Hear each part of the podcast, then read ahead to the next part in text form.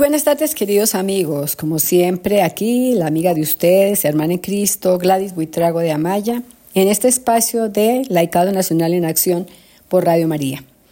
Una emisora que está haciendo una labor apostólica de tantísima importancia y a la que le pido que todos le demos un respaldo definitivo con oraciones, de manera también física, dándole unos auxilios, una ayuda económica. Es tan importante esta labor que está haciendo la emisora, que es importante también el que le estemos dando el apoyo y la ayuda para que se haga posible toda esa evangelización que está haciendo en nuestro país y en el exterior.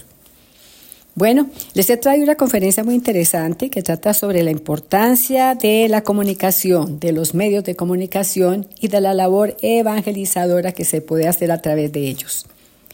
Mucho se ha hablado de lo que pueden hacer daño eh, las redes sociales cuando pasan tantas cosas que no son convenientes para los niños, la adicción que en ocasiones genera tanto en niños como en jóvenes y en adultos, y cómo por el contrario, en vez de ver lo negativo y no saberlos utilizar apropiadamente, debemos más bien magnificar sus posibilidades porque es muy claro que una imagen vale más que mil palabras y cuando a través de las redes sociales mandamos mensajes muy bien elaborados que las personas pueden ver, además de escuchar, pues podemos hacer una labor muy importante formando, educando y evangelizando. Pues bueno, Monseñor Munilla, Monseñor José Ignacio Munilla, hace una conferencia muy importante que la titula Clases para una comunicación evangelizadora. O también sí, para que todos escuchen y atiendan y vean las posibilidades que tienen frente a estos medios tan importantes. Monseñor Munilla es un obispo de Orihuela, en España, es español y tiene un canal muy importante en el que todos los días está presentando sus homilías y diferentes conferencias, así es que los invito también a que lo vean. Pero ahora cordialmente los invito a que lo escuchemos y que podamos también divulgar toda esta información que nos transmite y esa, ese mensaje, sobre todo tan importante, que a través de él el Señor nos lo envía.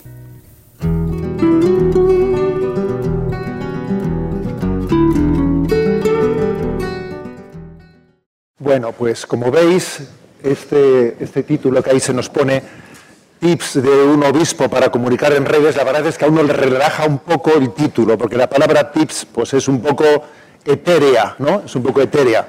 Entonces, pues puede ser claves, ¿eh? consejos, recomendaciones, lo cual me, me, tranquiliza, porque obviamente si alguien me pusiese el título Estrategia de comunicación, a ver, esos son palabras mayores y además yo voy a reconocer que yo no creo que tenga una estrategia de comunicación. Nunca me lo he planteado, ¿eh? nunca me lo he planteado. Voy a decir que cuando comenzaron las redes sociales a mí me pareció una tontería.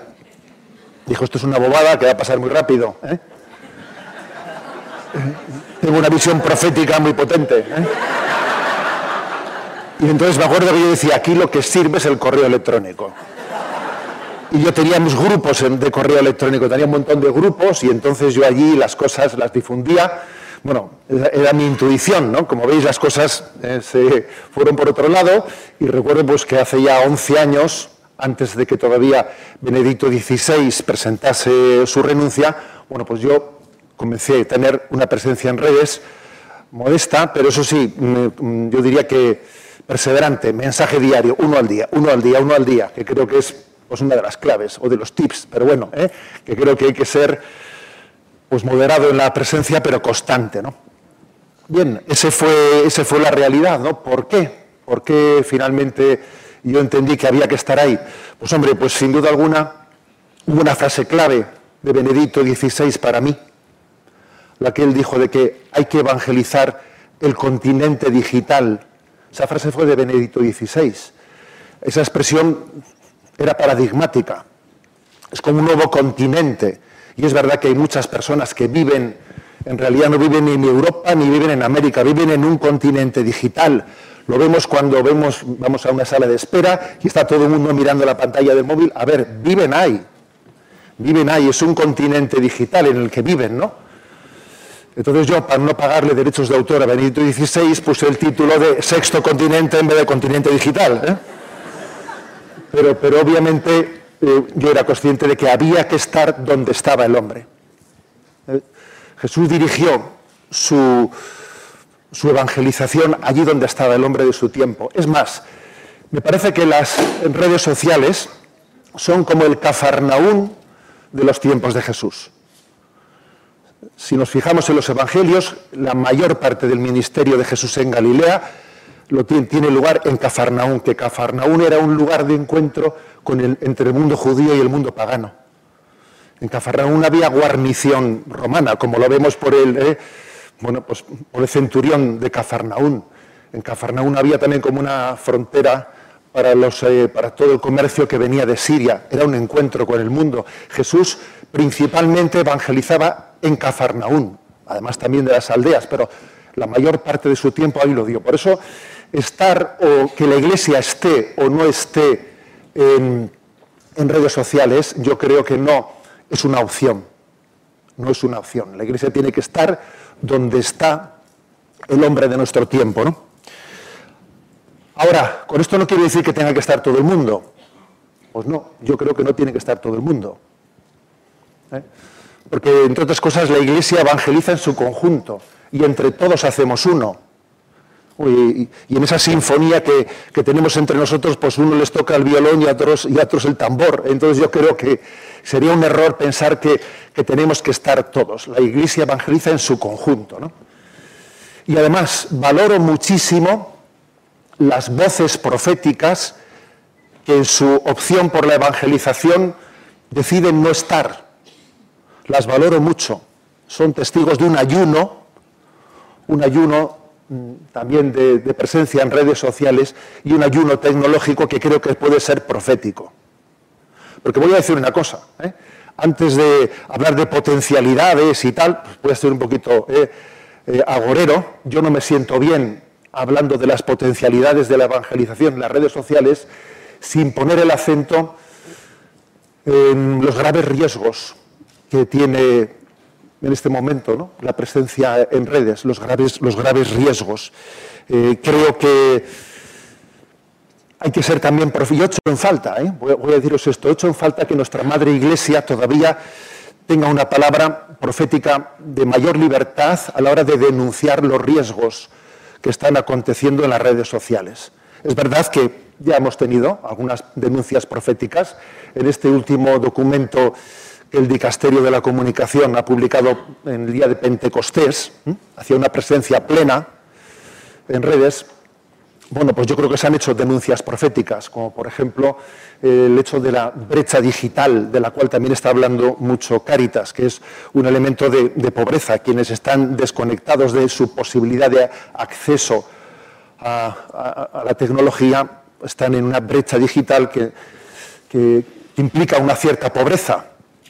Eh, la, violencia que se esconde en el anonimato, ¿eh? las dinámicas que se generan cuando resulta que descubrimos que, los usuarios en el fondo somos el producto que se vende, se venden todos nuestros datos, nuestra intimidad, y ese es el gran, el gran negocio. ¿no? Los algoritmos que nos están encerrando, nos están encerrando en un submundo en el que tú te piensas que te estás encontrando con todo el mundo y a ti te han asociado eh, los algoritmos te han asociado en una burbuja donde te, encuentras más o menos con gentes de tu ideología y tú te piensas que has salido a ver el mundo y estás en un patio interior. Porque eso es así.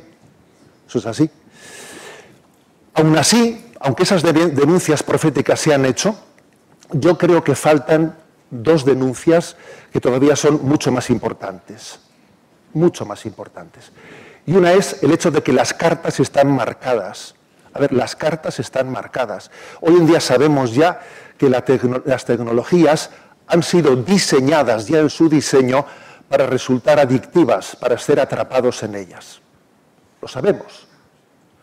Y el famoso documental que está en Netflix, ¿no? El dilema de las redes, es un documental que marca un antes y un después, porque pone pruebas porque pone pruebas, porque han sido determinados ingenieros informáticos de Silicon Valley los que han salido de las tecnológicas y han hablado, y han hablado, y han dicho, pues ciertamente todo esto ha sido diseñado para tenerle a usted atrapado como un ratoncito, para que usted al final ligue su autoestima, sus likes y, todas esas cosas, ¿no? Estamos, por lo tanto, las cartas están marcadas y eso tiene que ser denunciado explícitamente. Creo que yo sueño, aquí hablamos de sueños, ¿no? Sueño también con una iglesia que se persone en las querellas que están abiertas contra las grandes tecnológicas. Creo que eso, es necesario, porque igual que descubrimos que hay grandes causas en la humanidad, cuando, por ejemplo, la Iglesia pues, entiende que tiene que personarse frente pues, a la explotación del Amazonas, ¿eh? en donde pues, un pulmón de la humanidad, ¿no? que es esquilmado por eh, los intereses económicos de petroleras, etcétera, aquí tenemos una causa que yo entiendo que todavía es más importante, ¿eh? si cabe, más importante. Está en juego la libertad.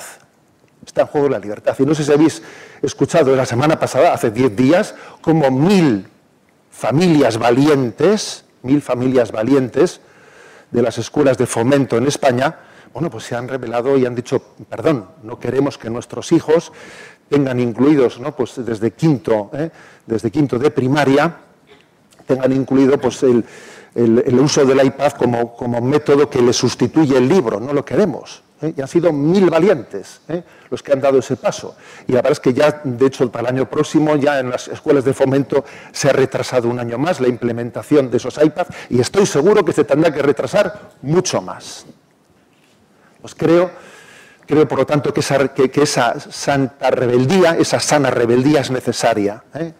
Las cartas están marcadas. Aún así, no podemos dejar de estar, porque el hombre está ahí y quizás tendremos que transmitirle no solo un mensaje, sino una educación de cómo utilizar un medio que está trampeado. Y además también hay una segunda denuncia que creo que es importante, y es que las grandes compañías han pactado pues con la cultura de la cancelación. Yo creo que a algunos nos faltan dos primaveras para estar fuera. ¿eh? Yo creo que es así. Es así.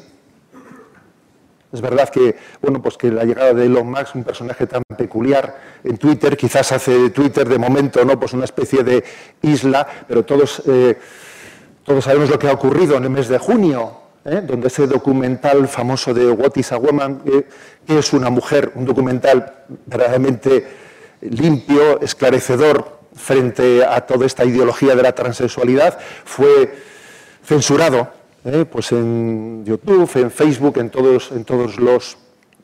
¿eh? Pues las, grandes, las grandes compañías y también en un primer momento fue censurado en Twitter pero resulta que cuando eh, pues el dueño de Twitter lo descensuró y incluso pues en un mensaje suyo enviado a redes aconsejó a todos los padres del mundo que viesen, que aquel, aquel documental que es una mujer de una hora y media, la verdad es que resulta que solamente en 10 días tuvo 200 millones de visualizaciones. O sea, es decir, que tenemos que denunciar que existe una censura, una censura y una imposición de lo políticamente correcto ¿eh? pues en redes sociales. Bueno, esta es la situación. ¿eh? Esta es la situación, por eso yo, por ahí me hablar de cosas bonitas, un momento, sin haber dicho esto, me, soy un falso si lo hago. ¿eh? Soy un falso, porque aquí hay temas muy graves en juego. Bien, pero dicho esto, vamos a los, a los tips esos, ¿no? Vamos a los tips, a los tips que para eso, para eso se supone que me habían llamado.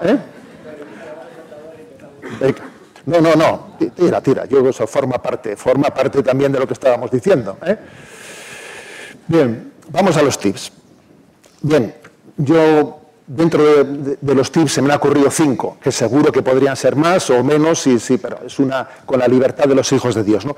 Creo que el primer tip es comunicar desde el corazón, comunicar movidos por dos motores, dos motores. La sed y el amor. ¿eh? La sed y el amor. Creo que esta es una clave. El lenguaje del corazón es el que, en mi opinión, resulta significativo, es el que es capaz ¿eh? de, mover y de incidir, ¿no? El lenguaje del corazón. No me estoy refiriendo en absoluto a la visión emotivista, porque de eso estamos borrachos. ¿eh? Estamos borrachos de, de utilizaciones, manipulaciones emotivistas hoy en día, si tú te fijas en un anuncio, el anuncio más que transmitirte un contenido, lo que intenta es emocionarte. Los anuncios están hechos para manipular emotivamente a las personas. ¿Qué tendrá que ver el tocino con la velocidad? ¿no? Están intentando utilizar un spot publicitario que nos, que nos toque el corazón y que luego a raíz de eso compres lo que no se, de lo que no se había hablado. ¿eh? No, cuando hablo del lenguaje del corazón me refiero a otra cosa. Me refiero a que a Agustín, a San Agustín, que para mí es el crack comunicativo de los 2000 años de la historia de la Iglesia. Es un lenguaje en el que hay una inteligencia intuitiva, que Zubiri diría inteligencia sentiente, iluminada, plenamente iluminada por la revelación y movida por el amor del corazón de Cristo, que comunica con mucha fuerza. Es precisamente lo que el Papa ha señalado en esta carta recién publicada con motivo del cuarto centenario del nacimiento de Pascal. Ciertamente, Pascal se entronca en la línea, agustiniana, sin duda alguna. Pascal pertenece a esa línea agustiniana del lenguaje, del lenguaje del corazón. Para mí, Agustín es un crack. Alguien que es capaz de decir, por ejemplo, yo soy yo, pero no soy mío. Madre mía, ese hombre estaba hecho para Twitter, yo creo. ¿eh? tiene una capacidad comunicativa impresionante, ¿no? desde, ese lenguaje, desde ese lenguaje del corazón. Creo que, por lo tanto, este es un aspecto importante, ¿no? Y, eso lo tenemos que cuidar. Y, por ejemplo, John R. Newman, en su famoso, en su famoso lema, Cor ad cor loquitur, el corazón habla al corazón. Hay dos motores para comunicar, que es el hambre y sed de felicidad el hambre y sed de felicidad que anida en todos nosotros y el amor a Dios y al prójimo que Dios ha sembrado en nosotros. Oye, con esos dos motores se comunica, ¿eh? Se comunica. Una inteligencia intuitiva, una inteligencia abierta a la revelación, movida ¿eh? por el amor del corazón de Cristo. Segundo lugar, y no voy a andar, no voy a perder el tiempo con, ¿eh? no, voy a ir directamente a lo, polémico, porque es la manera de. A mí me dijeron, cuando vas a confesarte, Tú primero di los pecados gordos y dilos a lo bruto. ¿eh? Eso me lo enseñaron a mí cuando era pequeñito, ¿no? Como diciendo, a ver, vamos directamente a las cosas que tenemos poco tiempo, que estamos en una charlatez. A ver, asumir la batalla cultural. Hay que asumir la batalla cultural, señores. ¿eh? Yo, no puedo, ¿eh? yo no puedo presentarme en redes sociales pues hablando de, pura positividad, qué bonito no son las flores del campo, obviando lo que está pasando a ver, que es que estamos asumiendo que el aborto es un derecho, que hay un derecho a poder matar a los niños en el seno materno, pero ¿cómo vamos a asumir eso? Y callarnos.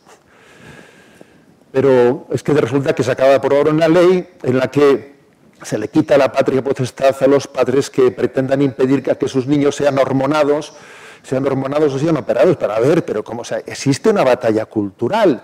Y entonces a mí me preocupa que a veces hablamos en, la teoría comunicativa, incluso de las facultades eclesiales, hablamos de que hay que tener un lenguaje positivo, que no se puede polemizar, que no tenemos que entrar en polémicas, porque el estilo evangélico, yo digo, no sé qué evangelio leemos. Yo a Jesucristo le veo polemizando con los fariseos y escribas bastante. Entonces, vamos a ver, ¿no? Es una constante la de Jesús, la de, la de, tener, la de tener un contraste fuerte con el mundo, con el pensamiento del mundo. Yo creo que hay que asumir la batalla cultural, eh, hay que integrarla, hay que integrarla en esa, en esa, mm, en esa comunicación real, ¿eh? en esa comunicación real, porque es que además uno tiene miedo, ¿eh? tiene miedo de que en el fondo nos escudemos en el supuesto, digo que supuesto, creo que es falso, un estilo evangélico de no entrar en polémicas y hagamos de ello un, pues un refugio para introducir el relativismo. Para introducir el relativismo. Lo cierto es que cuando se, se insiste, ¿no? se insiste una y otra vez que tenemos que vaciarnos de nosotros mismos para, en el mundo de las redes sociales, buscar puntos de encuentro para hacer una ética común con este mundo, una ética mínima, unas bases ¿no? éticas comunes, a ver, yo creo que tenemos un riesgo muy grande de caer en el relativismo, con ese vaciarnos de nosotros mismos. Jesucristo no fue un moderador de pluralismos, Jesucristo fue un maestro de la verdad. Vamos a ser claros. Es lo que se muestra en el Evangelio. Él fue un maestro de la verdad. y Él es el revelador del Padre. ¿eh? Por lo tanto, no creo que, que tenemos que asumir la batalla cultural e integrarla en el conjunto de la comunicación. Tercer punto, que me parece también que es un tipo, un consejo clave. Matar de hambre, matar de hambre nuestro amor propio. ¿Qué quiero decir con esto? Quiero decir que es que comunicar en redes sociales, pues obviamente es estar dispuesto a asumir que vayan a llover chuzos. A ver, van a llover chuzos sí o sí. ¿eh? Sí o sí, porque claro, lo que se quiere es que no estés. Lo que se quiere es que no haya voces distintas al pensamiento único. Entonces eso es muy importante asumirlo y no ser vulnerable ante ello. No ser vulnerable. Que no pasa nada. ¿eh? Pues, una persona a la que hemos tenido presente en este encuentro, ¿no? A la que hemos tenido presente en este encuentro y lloramos por él. Recuerdo yo haberle escuchado en una ocasión decir lo siguiente, ¿no? Pues cuando se cuestione nuestra fe, nuestra fe en Dios, yo no me callaré nunca, ¿no? Cuando se cuestione a la Iglesia, discerniré si es prudente hablar o callarse, ¿no? Pero cuando se metan conmigo, paso, no me defenderé nunca y se ha acabado, ¿no? Ya está. Y esa es la única manera de no ser vulnerables, ¿eh? matar de hambre nuestro amor propio y a evangelizar. Porque nosotros no estamos para defendernos a nosotros mismos, para eso no estamos en redes. Y cuando, por cierto, ¿no? quienes van allí pim pam y pim pam, pues contra quien dice algo distinto, entienden que tú no te vas a defender, al final es hasta efectivo, se, se terminan cansando. Bueno, un ratito, ¿eh? Pero bueno. Pero bueno, creo, creo que es importante, ¿no? Ese tercer tip, matar de hambre nuestro amor propio. En cuarto lugar, integrar contenidos y testimonio. Esto es muy importante. ¿eh? Por ejemplo, yo escucho en esas teorías comunicativas de facultades hacia las cuales yo soy un poquito crítico. ¿eh? Eh, pues escucho. Bueno, es que hay que, para poder hoy en día comunicar evangelizando, hay que renunciar a transmitir contenidos y hay que buscar historias comunicativas, historias, testimonios. Bien, pero ¿por qué contrapones? ¿Por qué contrapones las dos cosas? ¿Por qué contraponer? ¿Qué manía de contraponer? En, el cristianismo se integra todo. O sea, yo entiendo que hay que integrar el anuncio del querigma, una enseñanza ordenada ¿eh? de la fe, una educación en la fe, hay que integrar también la dimensión social y caritativa, la dimensión profética de denuncia de lo que está ocurriendo y todo ello mostrarlo en testimonios. ¿no? ¿Por qué oponemos? ¿Por qué decimos menos transmitir contenidos y más buscar testimonios? No, integrémoslo todo, porque creo que tenemos el riesgo de ir siempre dando bandazos de una esquina a la otra. Ahora toca esto, ahora toca lo otro, ahora toca lo otro. Si algo es el el cristianismo es integrador de todas las dimensiones. Yo soy un enamorado del catecismo de la Iglesia Católica, no sé si alguno lo, sabía, ¿eh? porque, porque creo que el catecismo de la Iglesia Católica integra todas las dimensiones, todas las dimensiones, sin dejarse ninguna fuera, ¿eh? y, las, integra y las, complementa. Por eso, ¿no? Creo que ese tema es, es, clave, la integración. Y el quinto, quinto tip invocar la creatividad del Espíritu Santo. Sí, Él es el que nos enamora, Él es el dador de vida, es el creador y es creativo.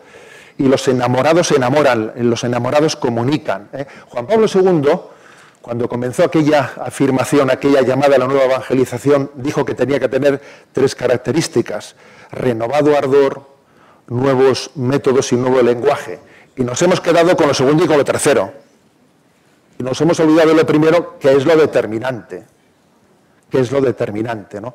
Entonces yo creo que, sí, que tenemos que, invocar al Espíritu Santo que enamore nuestros corazones y que nos dé el don de ser creativos. Y yo veo que eso es así. El Espíritu Santo hace que de una imagen uno muestre una palabra de vida o que de una palabra de vida busque una imagen que al final eh, lo que hace es potenciar el mismo, el mismo mensaje de la palabra. El Espíritu Santo es creativo, tenemos que invocarlo. ¿eh?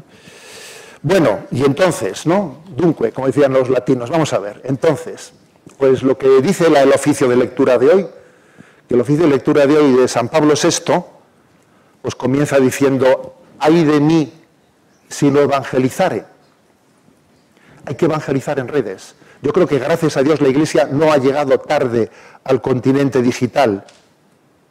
Está presente, está presente. ¿eh?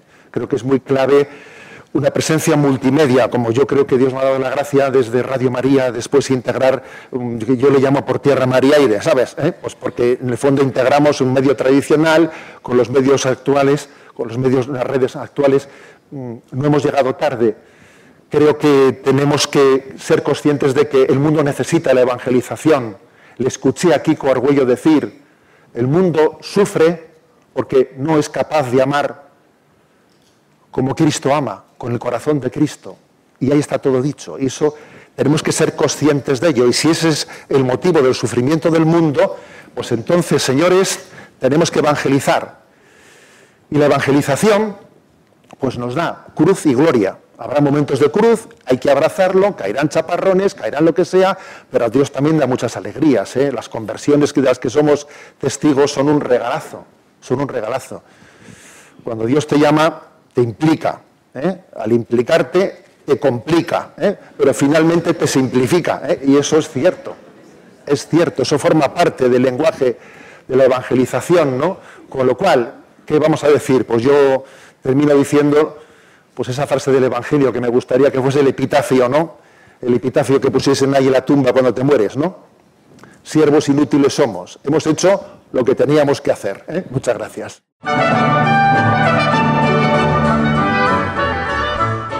Ustedes, queridos oyentes, son siempre el testimonio vivo de la generosidad. Radio María ofrece una nueva posibilidad de donación. A través de su tarjeta de crédito, usted puede autorizar el descuento de una cuota fija mensual para ayudar a Radio María. Tarjetas de crédito, Visa, Mastercard y American Express. Algo que además hace trascender el espíritu y que nos llena como de inspiración es el tema de la música.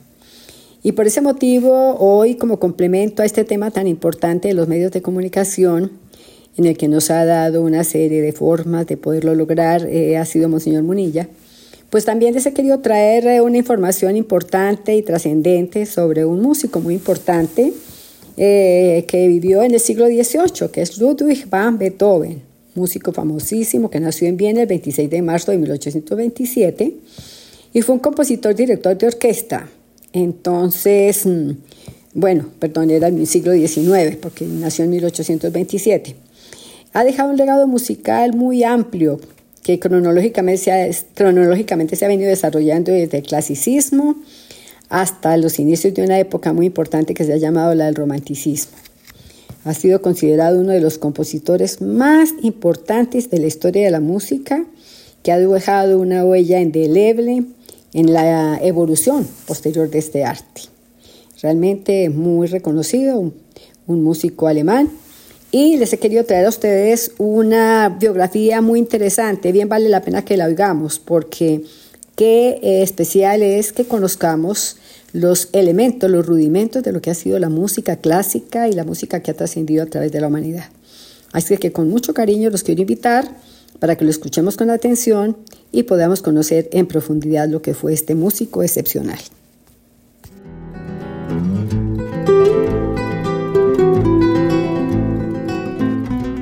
¿Conoces esta melodía?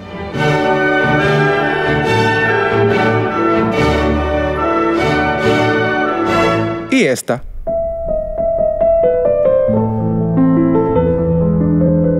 Seguro la has escuchado antes.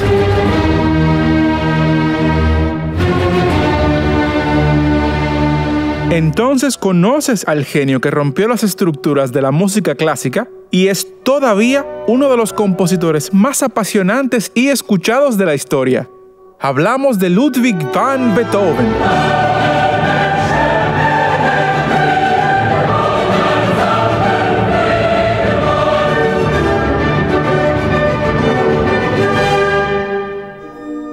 Beethoven nació el 16 de diciembre de 1770, dentro de una familia de músicos en Bonn, una importante ciudad en el oeste de Alemania. Allí tuvo una infancia tormentosa, marcada por las frustraciones de su padre, un tenor y maestro de música que buscaba generar dinero con el talento de su hijo, como lo hacía Leopold Mozart con el pequeño Wolfgang. En 1783, con solo 13 años, Beethoven obtiene su primer empleo como organista de la corte real, en donde descubre la obra de Franz Joseph Haydn, Wolfgang Amadeus Mozart y Johann Sebastian Bach. En ese mismo año, Beethoven escribe sus primeras composiciones.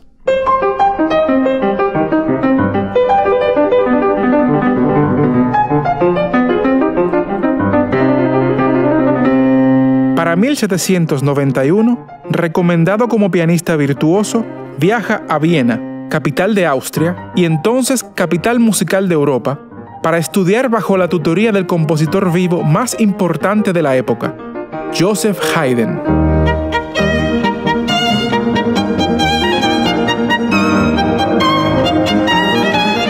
Sus composiciones hasta ese momento son un reflejo de la tradición clásica y las enseñanzas de sus maestros.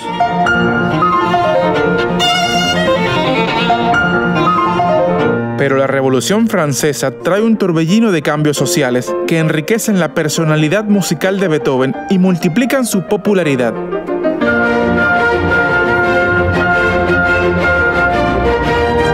Beethoven se había convertido en el nuevo y más emocionante compositor de la ciudad. Para 1798, Beethoven comienza a sufrir de tinnitus, un zumbido en los oídos que a veces precede o acompaña a la pérdida de audición.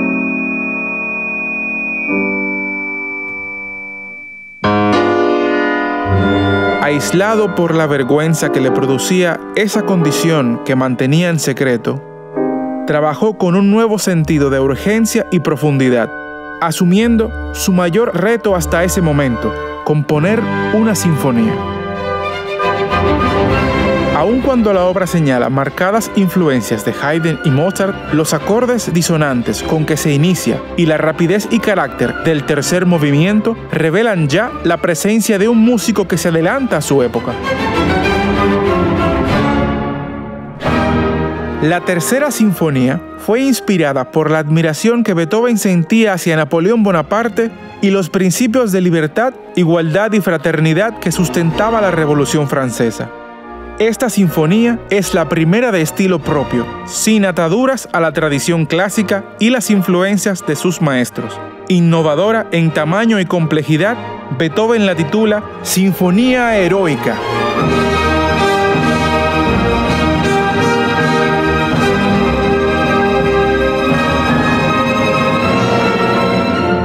En 1804, Napoleón se corona emperador de Francia y Beethoven, indignado, tacha la dedicatoria que había hecho a Napoleón, rompiendo la portada de su manuscrito.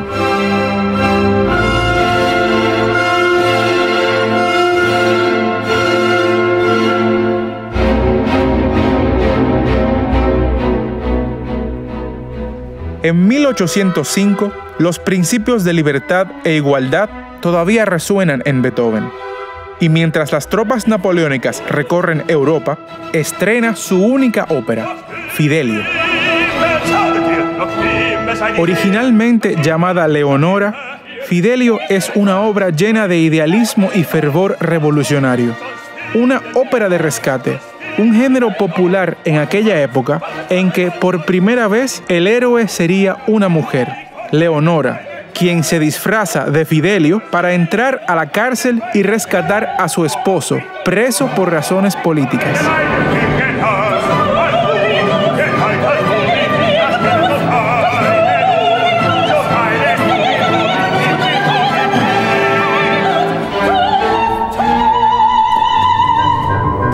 La realidad es que la llegada de las tropas napoleónicas a Viena provocan un fracaso de boletería en el estreno de su ópera pero cada derrota es combustible en la carrera de Beethoven, y la música escrita en estos años lo establecen como uno de los compositores más populares y aclamados.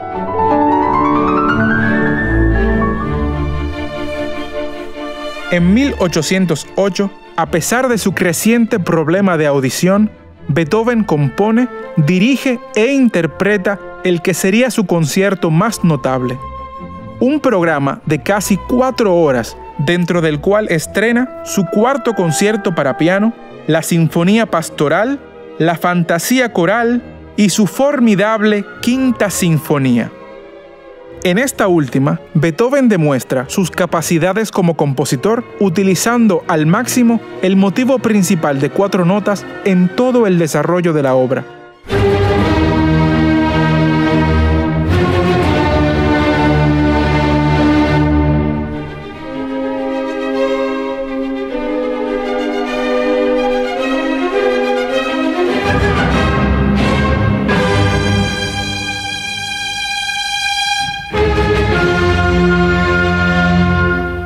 De los primeros en utilizar pícolo, trombón y contrafagot en sus piezas orquestales, como este pasaje contrastante en el que Beethoven va creando tensión hacia un crescendo que resuelve en una modulación majestuosa.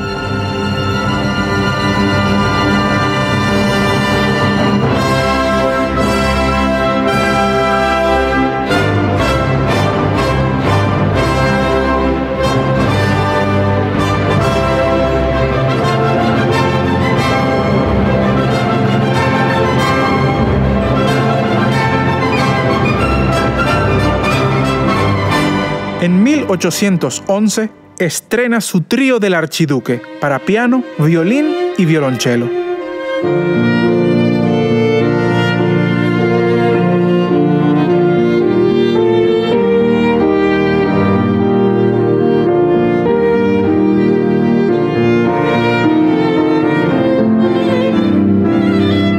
Pero su enfermedad había progresado tanto que ya no podía diferenciar el volumen al que tocaba y no se distinguía la belleza de su música en su interpretación errática y estruendosa. Humillado y avergonzado, no volvería a tocar en público.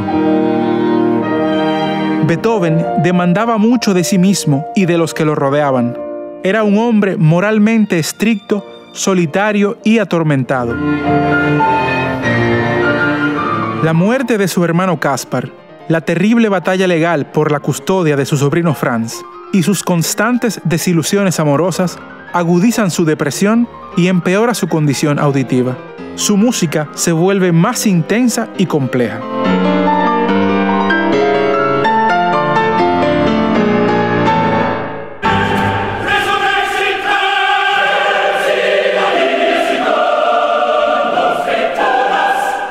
Entre 1819 y 1823, prácticamente sordo, Beethoven escribe una de las composiciones religiosas más importantes de la historia, su Misa Solemnis.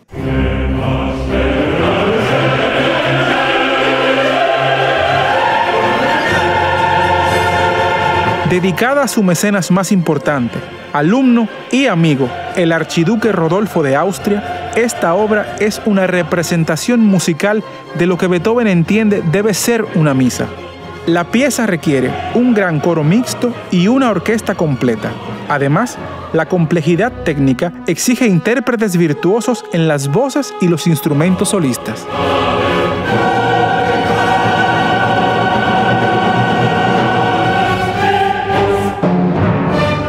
1824, después de 13 años de trabajo, Beethoven estrena su sinfonía más larga, compleja e innovadora.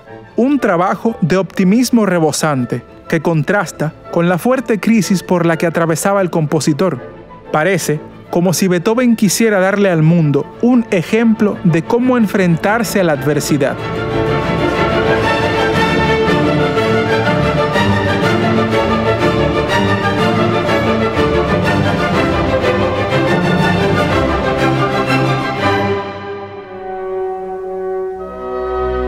Ningún compositor había incluido la voz en una sinfonía, y hacerlo con el poema de Schiller, Oda a la Alegría, enviaba un mensaje importante de optimismo y fraternidad.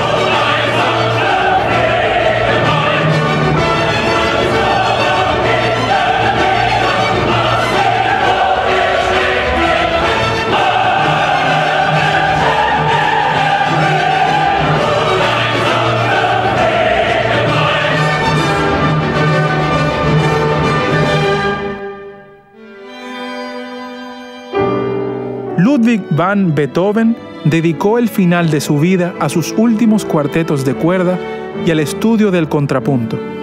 En 1827, después de varios meses en cama, muere por complicaciones hepáticas en medio de una tormenta eléctrica.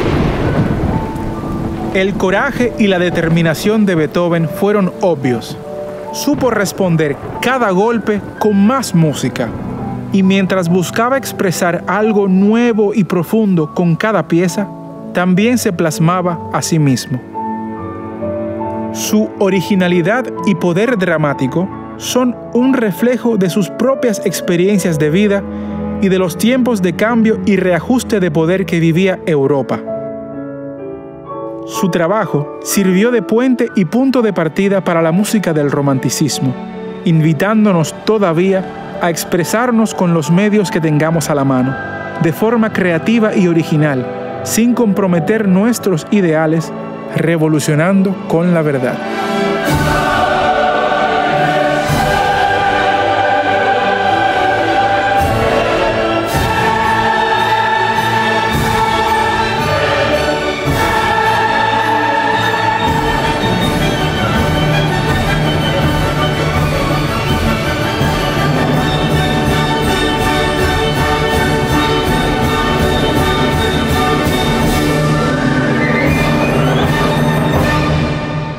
El departamento del Guaviare ofrece innumerables atractivos turísticos desde el punto de vista natural, cultural y científico.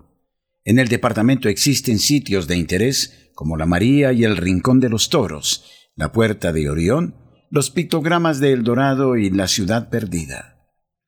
Entre los lugares naturales aptos para el descanso y el ecoturismo se encuentra la Serranía de la Lindosa, el Parque Nacional Natural Chiribiquete y la Laguna Negra. En el departamento se realizan fiestas y eventos culturales, entre los cuales están los festivales de la solidaridad y el Dabucuri, el Internacional Yurupari de Oro y el artístico y cultural de las colonias sobre la Balsa Dorada y los encuentros como los de banda y el departamental de teatro. Guaviare. Un departamento todo para descubrir. En el departamento del Guaviare, en el canal de audio del sistema de Claro Televisión, Radio María también se hace presente.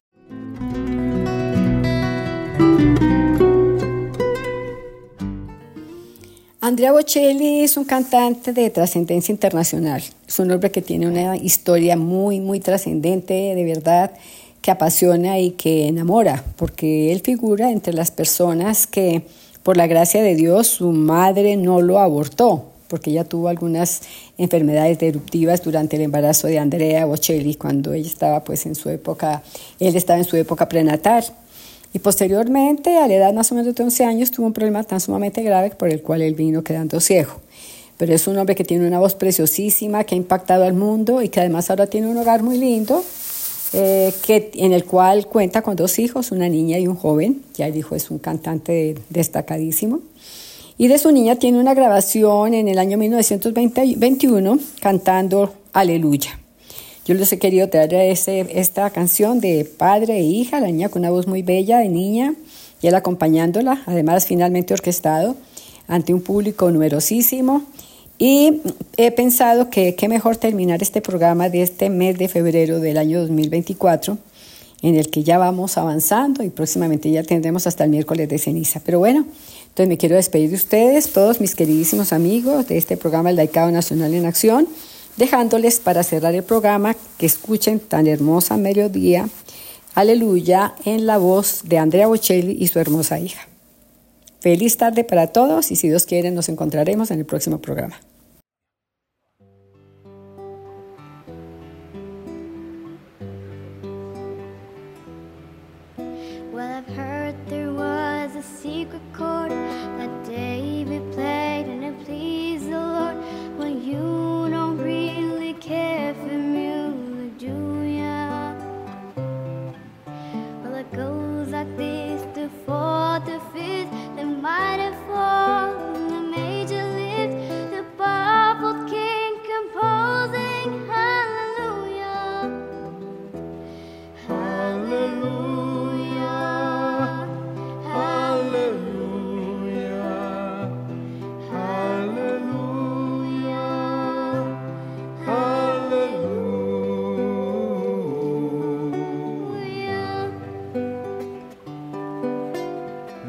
Fede mia mi abbandonò, si perse ma si ritrovò, perché smarrito sempre la cercai.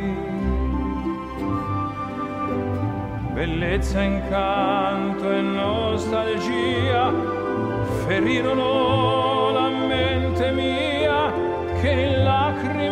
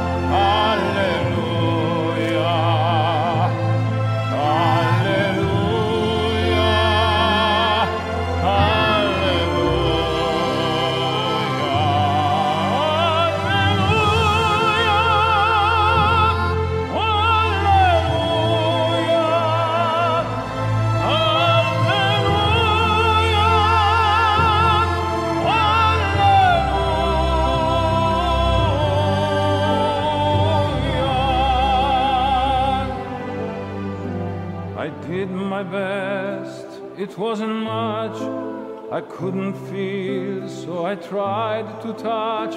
I've told the truth, I didn't come to fool you. And even though it all went wrong, I'll stand before the Lord of Song with nothing on my tongue.